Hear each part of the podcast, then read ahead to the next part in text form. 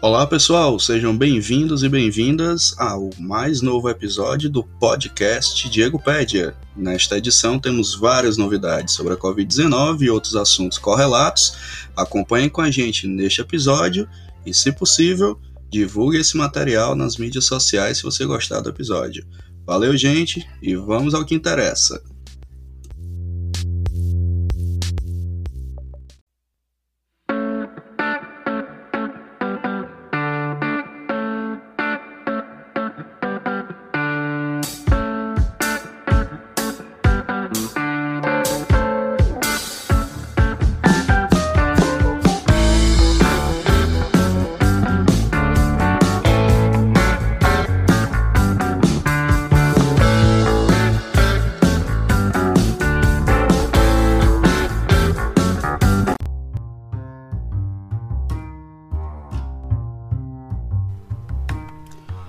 Pessoal, sejam bem-vindos e bem-vindas ao canal Diego Pédia, mais um episódio. Este é o episódio de número 29, né? Você que acompanha aqui o nosso canal deve ficar ligado aí. E para quem está chegando hoje, quem não conhece o trabalho que a gente desenvolve aqui, vai estar, tá, para quem está vendo pelo YouTube, aqui em cima tem uma bolinha que vai ter o episódio número 28, 27 e todos os outros que você precisar assistir aqui no canal. Eu sou o Diego, para quem me conhece, para quem não me conhece, é produtor e apresentador deste canal. Estamos aqui com muita coisa para conversar, muita novidade sobre o acompanhamento da Covid-19 aqui no estado do Ceará e no Brasil também, em alguns pontos mais específicos, certo? Então, é, existe uma metodologia de trabalho aqui que nós desenvolvemos quem já acompanha o canal sabe disso, né? Quem está ouvindo pelo podcast eu vou narrar os principais dados e quem está vendo pelo YouTube vai poder ver as telas que eu projeto aqui na imagem, tá bom? Então, é, espero que os recursos tecnológicos aqui funcionem direitinho, que o som fique bom, fique audível aí para vocês, o microfone esteja ok, tudo certo. O episódio passado teve uns pequenos probleminhas técnicos, mas de vez em quando isso acontece, né? Somos aqui produtores de conteúdo relativamente amadores, então a ideia é passar uma mensagem de qualidade. Beleza, gente? Se você quer saber o que é que eu faço, o que é que eu estudo, na descrição do link do canal do YouTube tem lá o meu currículo lá, você dá uma olhadinha e vê lá o que, é que eu produzo cientificamente nos últimos anos, tá bom? Então vamos aqui ao que interessa, né? Você que está ouvindo pelo podcast, lembrar que a gente está em todos os agregadores de podcast, ou quase todos os principais. E no YouTube, o mesmo caminho de sempre, você pode dar uma curtida no episódio se você gostar, compartilhar e se inscrever no canal no botãozinho vermelho que tem aqui do lado inferior direito. É só clicar, você se inscreve gratuitamente no canal e fica recebendo todas as atualizações daqui. Beleza, então vamos embora, porque tem muita coisa pra gente conversar na data que eu tô gravando esse episódio, dia 6 de março, finalzinho da tarde aqui em Fortaleza, para a gente poder dialogar sobre essas novidades que estão acontecendo na pandemia. E a gente sempre começa pela nossa plataforma do Integra SUS, a plataforma do governo do estado, e quem está assistindo aí pelo YouTube eu vou projetar agora para vocês poderem ver e obviamente vou reduzir aqui o tamanho da minha câmera, deixar ela no cantinho que é para não atrapalhar a nossa visualization. Aqui, pronto, tudo certinho. E aí a primeira tela que eu sempre abro, né, para mostrar aqui para vocês, na data de hoje, no dia 6 de março, em pleno auge da subida da segunda onda na Covid-19, temos aqui o boletim epidemiológico da Covid-19 com todos aqueles cards coloridos que vocês já estão acostumados a ver aqui no canal. Os dados gerais, né, para todo mundo ficar sabendo, eu vou narrar também para quem está escutando pelo podcast. Deixa eu ver aqui por onde é que eu começo. Vai ficar mais fácil. Números totais, né? Primeiro nós temos é, 444.221 casos confirmados até a data de hoje. Nós temos 11.685 óbitos por Covid-19 e testes nós temos 1.469.504. Vamos ver aqui como é que está a situação dos testes. ver se os PCRs ainda estão na frente em quantidade. Estão. Agora está bem melhor do que antes, que havia mais teste rápido do que PCR. Teste rápido vocês sabem tão bem quanto eu, quem acompanha o canal, que ele tem um índice de falso positivo falso negativo muito alto. Mas ainda se usa muito o teste rápido nas prefeituras pelo estado afora, né? O estado adentro fica a seu critério. Então, testes PCR temos 814.479 e teste rápido 665.155, certo? Então é mais ou menos nessa linha que está aqui a distribuição dos testes. No ranking de casos por município, eu sempre deixo do maior para o menor, nós temos aqui razões óbvias, né? Fortaleza em primeiro lugar, capital, com um número bem grande né, de casos, lidera como epicentro da, da pandemia, 127 mil 477 casos, taxa de incidência aqui na casa de 4,7, uma taxa em crescimento. Essa taxa foi na casa de 2, ponto alguma coisa, 3, chegou a 4,7. Em segundo lugar, Juazeiro do Norte, com 6,6 de taxa de incidência, 18.266 casos. Sobral em terceiro lugar, com taxa de 7,4, 15.503 casos, também uma taxa alta. Depois Calcaia, na região é, metropolitana de Fortaleza, com taxa de 3,1, 11.352 casos. Depois Maracanaú, também na região metropolitana, com 4,8 de taxa, 11.018 casos. Depois Crato, lá pertinho de Juazeiro, 7 mil, oh, perdão, 7,6 de taxa de incidência, 10.102 casos aqui uma faixa sem informação, depois em Crateús, na região dos Inhamuns, taxa de 9,6 e 7.266 casos. Depois volta para a região metropolitana, com Maranguape com taxa de 5,5 e número de infectados em 7.170. Termina aqui com Iguatu, é, com 5,4 de taxa e 5.614 infectados. Por que, que eu chamo a atenção aqui dos números desses municípios? Porque já deve ser de conhecimento da maior parte de vocês. Né? O governo do estado decretou aqui em Fortaleza, em comum acordo com a prefeitura, o famoso Lockdown 2. Né? É, já discuti aqui no canal alguns episódios atrás que essa medida já deveria ter sido tomada bem antes. Né? E por razões econômicas e políticas, o governo do estado estava segurando essa medida de acontecer, inclusive isso foi declarado em entrevista pelo secretário de saúde. Então aconteceu, foi quinta, quarta para quinta-feira, né? foi anunciado e começou a valer na sexta, na data de ontem, o lockdown, com várias restrições, algumas bastante controversas, diga de passagem. A gente faz críticas aos decretos do governo do estado aqui desde o primeiro. É, algumas coisas fogem à lógica é, científica do funcionamento ou deixar de funcionar algumas coisas. Vamos avaliar, esse canal vai dar o benefício da dúvida, né?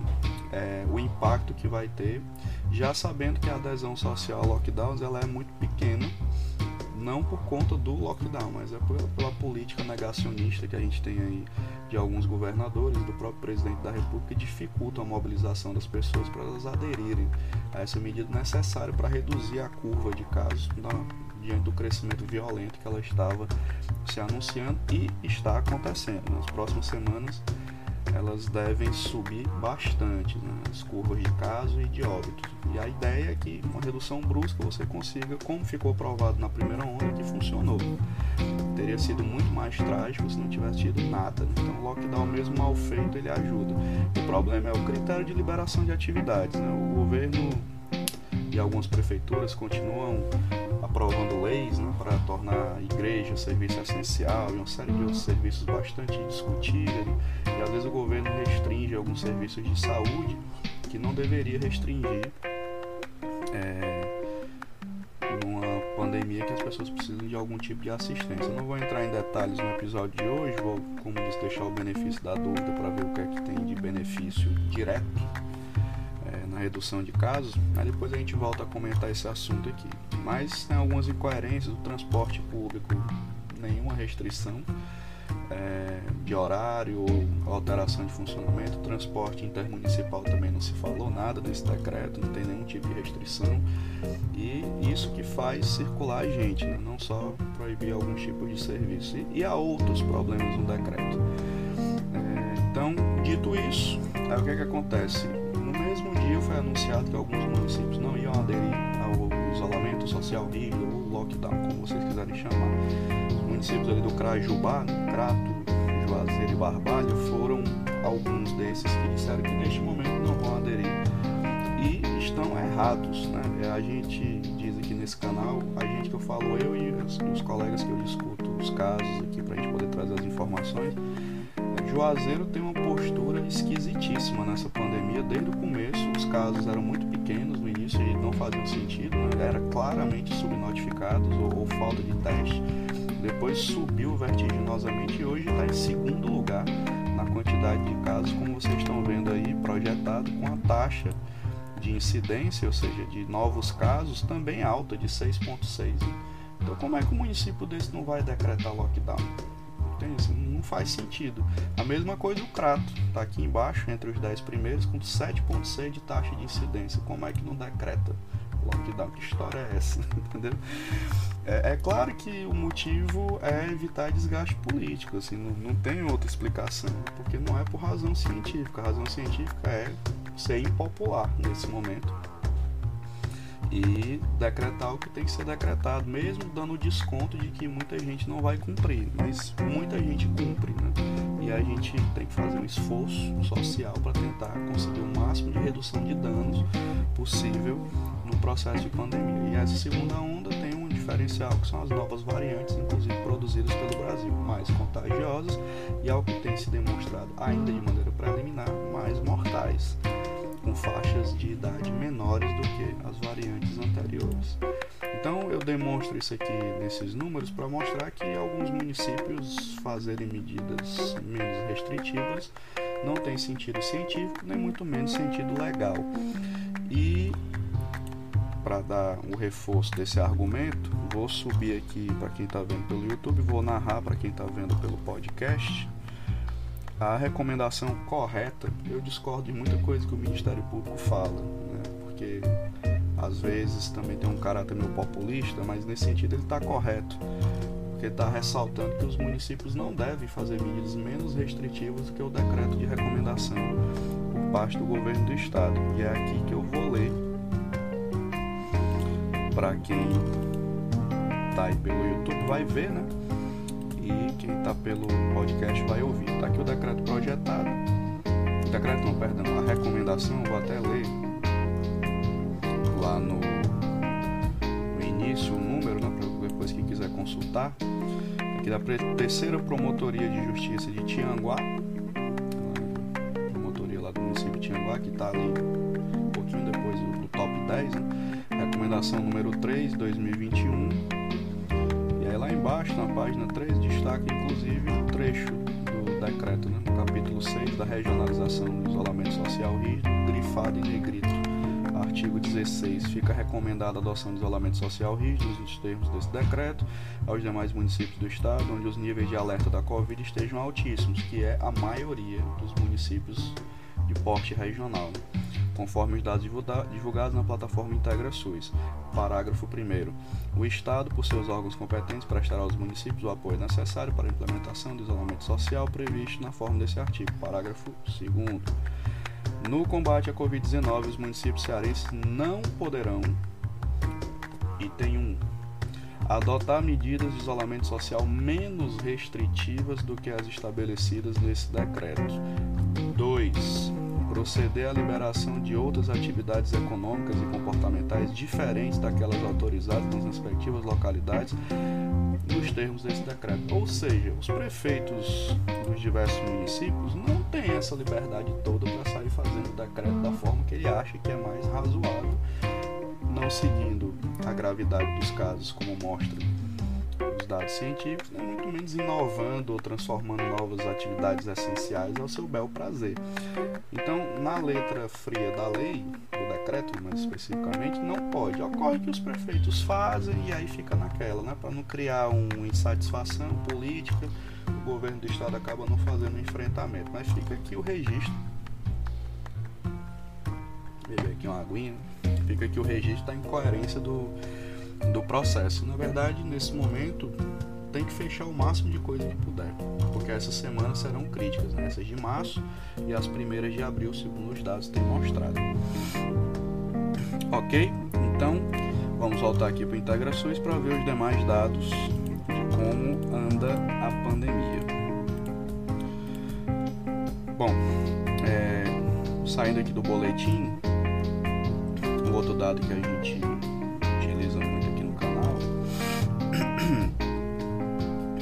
voltar aqui os indicadores do IntegraSUS. Depois a gente olha o histórico das internações, que são aqueles velocímetros dos hospitais de todo o estado do Ceará que tem públicos e privados, que tem leito Covid. E olha como é que está a situação hoje. Para quem está vendo aí pelo YouTube, já está projetado os velocímetros. Em laranja, taxa de ocupação geral de UTI 89,35, taxa de enfermaria 78,8. O crescimento das enfermarias foi vertiginoso, conforme a gente já tinha anunciado aqui no canal, que era o perfil de aumento de substancial de enfermaria e as UTIs que já eram meio saturadas estavam ali na casa de 60 e poucos, 70 e poucos por cento, a margem para crescimento era muito pequena. Mesmo o governador abrindo mais leitos, que dá um refúgio, né, dá um suspiro, mas acho que talvez não será suficiente, porque os casos crescem mais rápido do que a da abertura de leitos. Abrir leito é difícil, porque precisa de profissional, de medicamento, não é só respirador. E abrir leito é caro, né? precisa de dinheiro para fazer isso. Então, em termos gerais, hoje em dia 6 está aqui 89,35, praticamente 90% dos leitos ocupados, a taxa é muito pequena. E você olhando aqui os leitos, aqueles que são gerais, né? Só adulto está 94,36, está quase colapsado.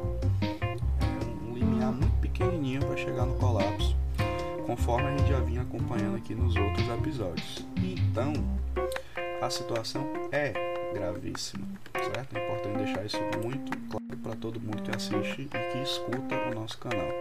Vamos lá para baixo para ver aquele gráfico colorido. Aqui o mapa do Ceará do lado direito, para quem está vendo. Esse essa, como diz aqui no Ceará, essa ruma de município aqui em cor vermelho escuro ou laranja escurecido e esse amarelinho são os municípios que estão no limite da sua capacidade de internação hospitalar, considerando já as dificuldades de leito que os municípios têm no interior, apesar das ampliações e aberturas de leitos de UTI e tudo mais. Ou seja, perceba que a situação já está ficando crítica na data de hoje, então no começo de março. Então não é nenhum alarmismo, é simplesmente um princípio de realidade. E lá embaixo nós temos aqui o comparativo dos gráficos de taxa de ocupação por número de leitos de UTI e a taxa de ocupação por leito de enfermaria. O gráfico em verde que vai subindo aqui é a taxa de ocupação e o gráfico em laranja são os leitos ativos. Você vê que apesar do aumento de leitos, ele está quase para e passo com o número de casos. Vai chegar um momento que não vai dar mais para aumentar a leito e os casos vão continuar subindo. O que, é que acontece? Vai faltar leito. Isso vale para as UTIs, como você pode ver aqui, ó, os gráficos são muito próximos. E do outro lado também um crescimento gigantesco aqui em 2021 e os casos subindo mesmo com aumento de leitos, ok? Dito isso, vamos para o próximo dado que a gente acompanha todo episódio dos, do Diego Perde. Covid profissionais de saúde é, eu espero, torço, sinceramente, para que eu tenha cada vez menos que falar desse dado aqui, porque eu espero que todo mundo seja vacinado nos profissionais de saúde depois passe para os outros profissionais, como a gente defende nesse canal, os profissionais da assistência social, profissionais da educação, para que as aulas possam voltar com alguma segurança de verdade e não na tentativa e erro que está sendo feito pelo país. É, e depois profissionais de segurança e etc, etc. Todo mundo que faz de fato serviços estruturantes. Esse é o critério que a gente utiliza aqui no canal. Além dos idosos e pessoas com comorbidade que já estão no primeiro grupo. Mas ainda fica essa história, vai incluir professor, não vai, não vai incluir profissional da, da assistência social, tudo serviço essencial, tá? Com exceção dos professores da educação que não foi tipificado ainda como serviço essencial, mas da assistência social já são, faz tempo. Né? E o pessoal está trabalhando, não tem nem perspectiva quando é que vai ser vacinado. Aí fala assim, volta a aula, mas ninguém quer mobilizar a vacina para os profissionais da educação, porque também precisa de vacina e não tem vacina. Vamos já conversar sobre isso também. Pois bem, aqui profissionais de saúde, número de infectados 20.408 até hoje no total, né? e número de óbitos 49. O número de óbitos ainda bem que está sob controle faz um certo tempo. O número de casos de infectados também cresce muito pouco.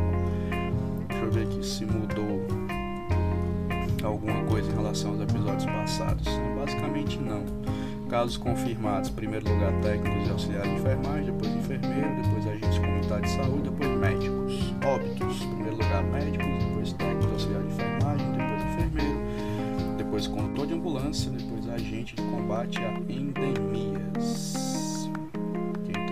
Quatro, cinco primeiros. Né? O que mudou nas últimas semanas, do final do ano passado, início desse ano, foi o crescimento do número de casos em agente comunitário de saúde e o número de óbitos de agente de combate às endemias dado preocupante. Significa que o pessoal voltou para o campo e não conseguiu se proteger por várias razões. Próximo dado que nós vamos olhar aqui são os famosos níveis de alerta lá embaixo. Aqui no nosso canal a gente sempre olha, né?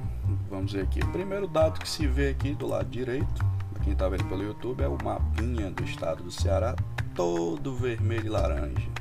Não tem um município que esteja folgado aqui nessa história. Né? Então, o que é que significa? O estado inteiro está em pré-colapso.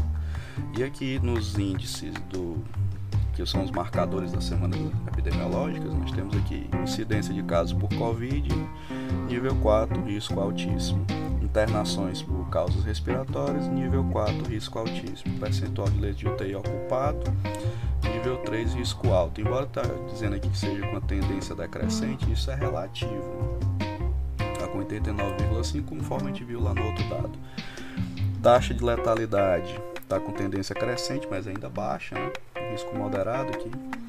Taxa de positividade, tendência decrescente, mas também com nível moderado que é que aumentou nas últimas semanas, né? percentual de leitos de UTI ocupado, internações por causas respiratórias e quantidade de gente testando positivo para Covid, como era de se esperar. Né?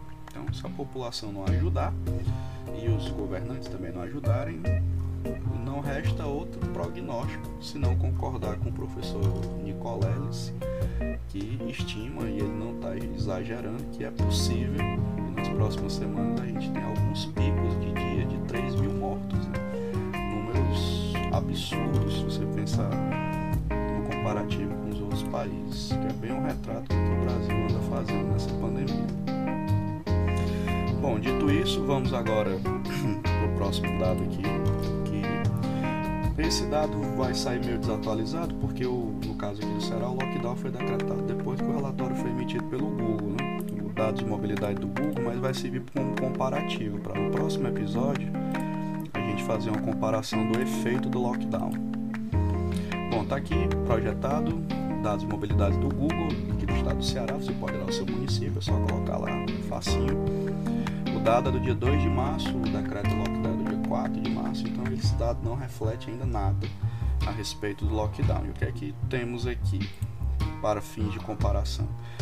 redução de 33% para as atividades recreativas né, das pessoas. É um número muito baixo, esse número já foi 70%, 63%. Mas vamos ver qual impacto que o lockdown vai ter. Então decora esse número aí, ó, 33% no dia 2 de março. No dia 18, que vai ser mais ou menos que a gente vai estar gravando o próximo episódio, final do lockdown, a gente vai ver se esse número aumenta. Se ele aumentar, é porque o lockdown deu certo. Aí nós vamos saber o tanto que ele deu certo, se foi muito ou se foi pouco beleza? Aí você pode olhar aqui pelo seu município, não tem nenhuma dificuldade. Próximo assunto que vai ser incorporado aqui em todo episódio são os vacinômetros. Eu devo fazer uma crítica construtiva ao governo do estado. Aquela página do vacinômetro ali da, da Secretaria de Estado não é uma coisa legal, né? Mas vamos ver aqui, tem que melhorar, gente. Fica aí a dica, eu faço os elogios a vocês quando tem que ser feito, mas aquele vacinômetro é sem condição. Vamos lá. Aqui é o vacinômetro do governo do estado. Deixa eu deixar menor ainda aqui a minha imagem para não atrapalhar nada na visão do, dos dados. Aí tá aqui, vacinômetro Covid-19, os dados foram atualizados ontem, dia 5 de março, e tem um total de 453.422 ou 420 doses aplicadas, sendo que essas são da seguinte forma: 339.236 da primeira dose, 114.184 da segunda dose. É muito pouco, né? A gente ainda não chegou nem a um milhão de doses totais aplicadas, então a gente tem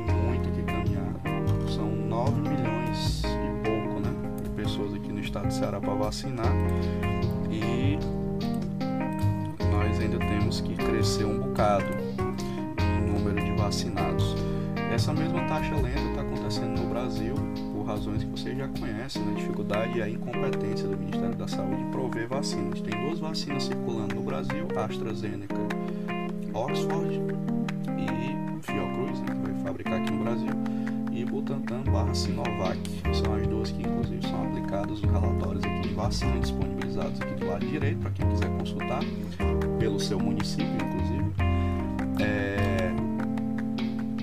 é o que nós temos distribuído e está sendo aplicado. O município já terminou, acabou a vacina, tem que esperar chegar novos lotes, tem município que ainda está vacinando. E é uma confusão, uma bagunça a forma como cada município está fazendo os critérios de distribuição, e a gente já falou disso aqui nos episódios anteriores. Né? É, o que é profissional de saúde, o que é linha de frente, o povo furando vacina. É, vacina de vento sendo aplicada em alguns lugares, né? assim, é um absurdo. São coisas do, do nível que já a gente já avisou aqui nesse canal que isso iria acontecer, mas eu só não imaginava que fosse pior do que eu estava é, anunciando. Infelizmente, mas ainda dá tempo de corrigir todos esses erros. E mas primeiro precisa ter vacina. Isso aqui é no Ceará é, e agora no Brasil, né? Vamos olhar, tem um site aqui que usa aqueles dados do All World in Data, né? Site em inglês que é o covid19.mdsinsure.com.br barra vacinômetro. Ele está traduzido para o português, não tem dificuldade nenhuma de você acessar e só é meio pesado, né? De carregar. Está carregando aqui e tá aqui, ó. O Brasil, para quem está vendo aí pelo YouTube, esse gráfico em azul segue muito lentamente aqui o gráfico subindo devagarzinho aqui em fevereiro, bem devagarzinho. Estamos chegando aqui na casa de 10 milhões de pessoas vacinadas.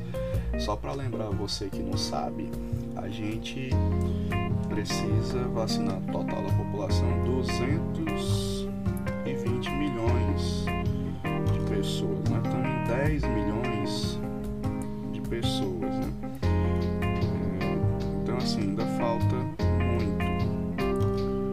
a gente chegar lá.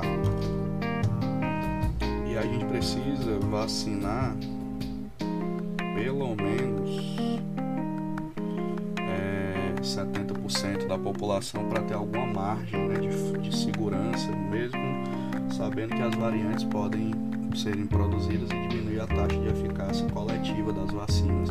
70% dá para a gente sonhar, nós vamos sair dessa confusão. 90% é o número ideal se chegar. Então, vamos aqui pensar num número. Eu fiz uma conta aqui rápida, uma conta grosseira, só para a gente ter uma noção. 220 milhões é onde nós queremos chegar, né? O 100%. A gente tem que começar a sonhar quando chegar ali perto de uma vacina que dê por volta de 150 milhões de pessoas né, vacinadas. Então ainda tem que andar muito para a gente poder sonhar que nós vamos sair de, desse buraco. Ok, então é isso aqui, dados de vacina. E vai ficar mostrando isso todo episódio, o acompanhamento. Nós estamos aí na casa de 1%, 1, 1, 1, 1, alguma coisa por cento de população brasileira vacinada, mais ou menos isso que também tem nos estados, com raras exceções. Manaus puxado, né? Por Manaus, o Amazonas tá, tem mais, deve estar ali com 5, 6%. O resto é tudo abaixo disso. 3, 4, 2 e 1, alguma coisa na maioria dos estados. Muito lento, precisa de mais vacinas. O governo federal fez tudo que pôde para atrasar o nosso programa de vacina e isso está amplamente documentado na imprensa, não é só a minha opinião. Mas as pressões surtem efeito, né? O Congresso está pressionando e dessa vez, finalmente, o governo federal vai comprar a vacina da Pfizer e da Moderna. Quantidade de doses muito pequena, a gente teria 60, 70 milhões de doses se tivesse assinado o Tratado de Intenções lá em agosto do ano passado. Mas não rolou, o governo fez vista grossa e agora, por pressão, vai comprar quantidade menor de doses. E daqui a notícia que mostra este acontecimento. Né? O nosso estimado Pazuello vai finalmente comprar, tá aqui a notícia do portal UOL, o governo federal decide comprar doses das vacinas Pfizer e Janssen. A Janssen é o braço farmacêutico da Johnson Johnson. Se isso acontecer, nós teremos quatro vacinas, quatro tipos, né, circulando pelo país para poder vacinar as pessoas. O outro, a outra via é a COVAX Facility, que é o consórcio que a gente entrou junto com a OMS. Ainda vai demorar um bocado para chegar aqui, mas a vantagem é que quando chegar as vacinas tem um fluxo mais rápido, não precisa passar pelo fluxo convencional da Anvisa já vai direto para a distribuição, o que é um alento quando isso acontecer. A outra vacina da Covaxin, que a gente vai comprar dos indianos, do laboratório Bharat Biotech, que é o que as empresas privadas estão querendo comprar é, ainda com restrições. Aí tem um projeto em vias de ser aprovado e sancionado no Congresso Nacional que permite a iniciativa privada comprar a vacina, que é um erro grotesco, embora se diga lá que vai ter que ser doado para o SUS até acabar os grupos prioritários e depois é que vai poder as empresas vão poder vacinar seus funcionários e ainda assim dar 50% das vacinas para o SUS. Gente, olha o que, que aconteceu para conseguir vacinar as pessoas no grupo prioritário. As fraudes que aconteceram, fura-fila, fraude de número, fraude de número de vacina, todo tipo de fraude. Vocês não acham que a iniciativa privada também vai fazer o seu, sua própria fila interna, suas próprias fraudes? É óbvio que vão. Então é, é um erro grotesco permitir que a iniciativa privada compre vacina e algum dia ela vacine seus próprios funcionários. Isso é função do Estado tinha que ser coordenado pelo governo federal. Iniciativa privada quer ajudar, beleza, tá dinheiro aqui para comprar equipamento, logística, distribuição. Agora comprar vacina é responsabilidade do governo e distribuir, fazer chegar no braço das pessoas também é responsabilidade do governo. Não há discussão com relação a isso. Mas aqui no Brasil até isso a gente está discutindo. E aí, digamos que isso aconteça, eles querem comprar da Barat Biotech? Aí vai ser a outra bagunça no sistema de vacinação. A gente até já anunciou aqui faz tempo no canal que o outro problema depois de fraude de mortos, fraude de teste, talvez vai ser fraude de número de vacinados, né? Superestimação do número de vacinados para dizer que a epidemia acabou e não vai acabar. Né? Não é assim que se decreta o fim de pandemias. Beleza, gente? Então é isso.